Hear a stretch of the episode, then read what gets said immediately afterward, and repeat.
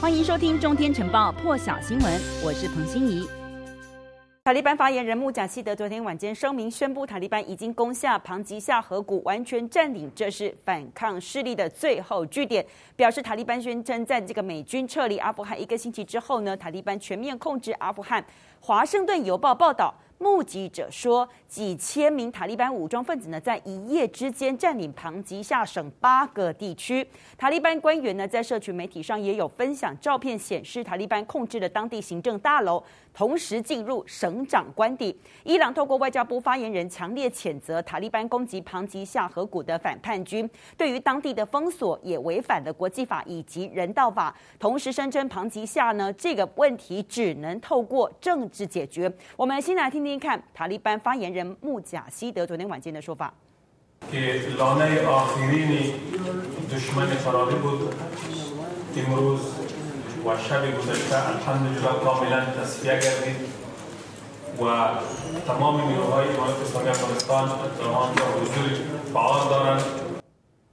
贾希德表示，战争已经结束，但是没多久呢，这个说法却遭到反抗势力民族抵抗阵线的推文否认战争结束。民族抵抗阵线领袖小马树德更誓言拼尽最后一滴血，呼吁阿富汗全国民众起义对抗塔利班。他在脸书上说，反抗军还在庞吉下继续跟塔利班作战，同时指出塔利班在巴基斯坦的援助之下对庞吉下进行轰炸。那么反抗势力成员也有透露，小马树德现在人在安全的地方。但是阿富汗前副总统沙雷据说已经逃到塔吉克。庞吉夏河谷距离喀布尔不到五十公里，周围是被高度超过三千公尺的群山给围绕，易守难攻。而居民呢，多半都是塔吉克裔。一九八零年代前，苏联红军至少六度攻打这个地方，结果伤亡惨重，大败退兵。那么一九九零年代塔利班上一次执政的时候，也没有打下这块据点。没有想到这次在塔利班的说法是说，只花了几天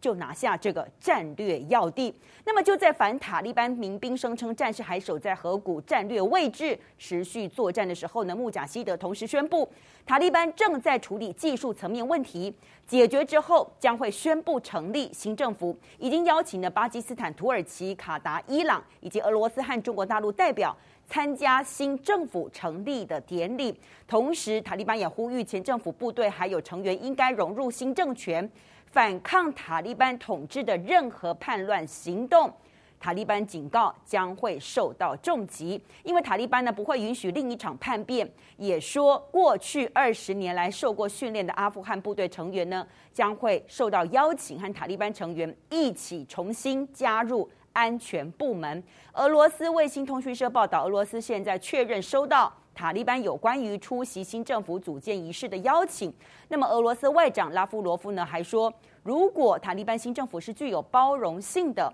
那么俄罗斯就会接受邀请。但是塔利班的名单当中呢是没有一个西方国家受到邀请的。而大陆外交部对于塔利班的邀请呢表示，阿富汗历史正在翻开新的一页。希望阿富汗各方可以顺应国际社会的普遍期待，和各种恐怖组织彻底切割，以及呢和世界各国，特别是周边国家保持友好的相处。塔利班宣称完全掌控阿富汗之后呢，美国国务卿布林肯也飞抵了卡达首都多哈，将就阿富汗危机与卡达对话。因为现在卡达呢有一个美军基地，那么美国先前就载运了五万五千人撤离阿富汗。法新社报道，在布林肯抵达多哈之前不久，一名官员就透露，塔利班这个部分呢，说已经有四名美国公民以陆路的方式离开阿富汗，同时获得美国外交官员的迎接。官员说，塔利班当时是没有阻止的。布林肯呢，在国防部长奥斯汀陪同之下呢，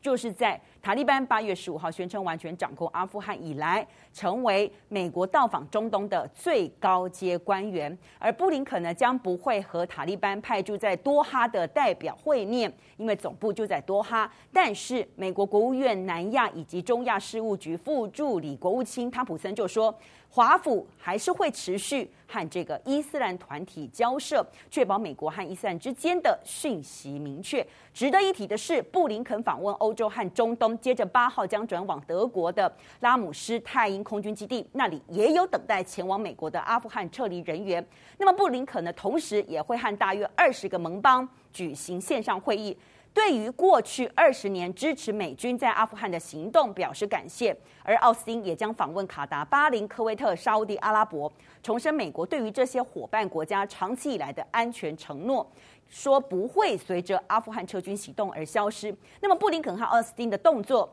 也希望可以为外界对于美国是不是在过去撤军阿富汗的这些动作以来有背盟来进行释疑。让欧洲跟中东盟友来了解，美国撤离阿富汗之后，其实已经有足够能力可以应付中国大陆以及俄罗斯，不会因此牺牲掉中东以及欧洲盟邦的安全。来看到的是，也是现场画面，是英国航舰伊丽莎白女王号。泊靠东京附近，那么日本防卫大臣岸信夫和高阶指挥官也登舰参观的，在甲板上的这个逆踪战斗机 F 三五 B 之间，来听取英国皇家海军军官的说明，战斗机呢是如何在舰上升空的，而航舰打击区指挥官呢也针对这一艘造价四十一点五亿美元的军舰进行简报，因为日本同样也是计划要在两艘直升直升机的母舰上起降，而且能够短距离的起飞。那么日本在最近的国防白皮书当中也认定邻国中国大陆是主要的国安威胁，同时认为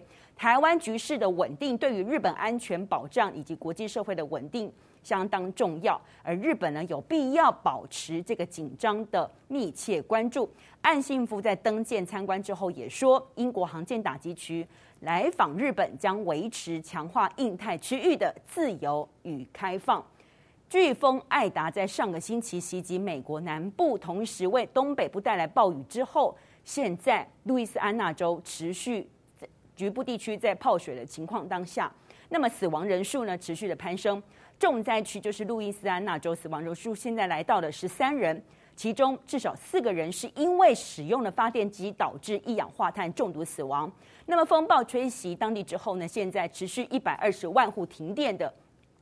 将近六十万户呢是完全是没有电力供应可用的。那么至于艾达的残余，为了这个东北部带来的大暴雨之下呢，也造成当地至少五十人死亡，其中纽约市至少十七人死亡。大部分都是在公寓的非法地下室遇难，因此纽约州长就说，艾达带来破纪录雨量，计算出来了，达到是每小时七百八十毫米，因此导致超过五千万美元的损失。而纽泽西州呢，则是有二十七人死亡，到现在四四人是失踪的，还包含了两名大学生，因此搜救人员还在全天候的搜索当中。更多精彩国际大事，请上中天 YT 收看完整版。也别忘了订阅、按赞、加分享哦！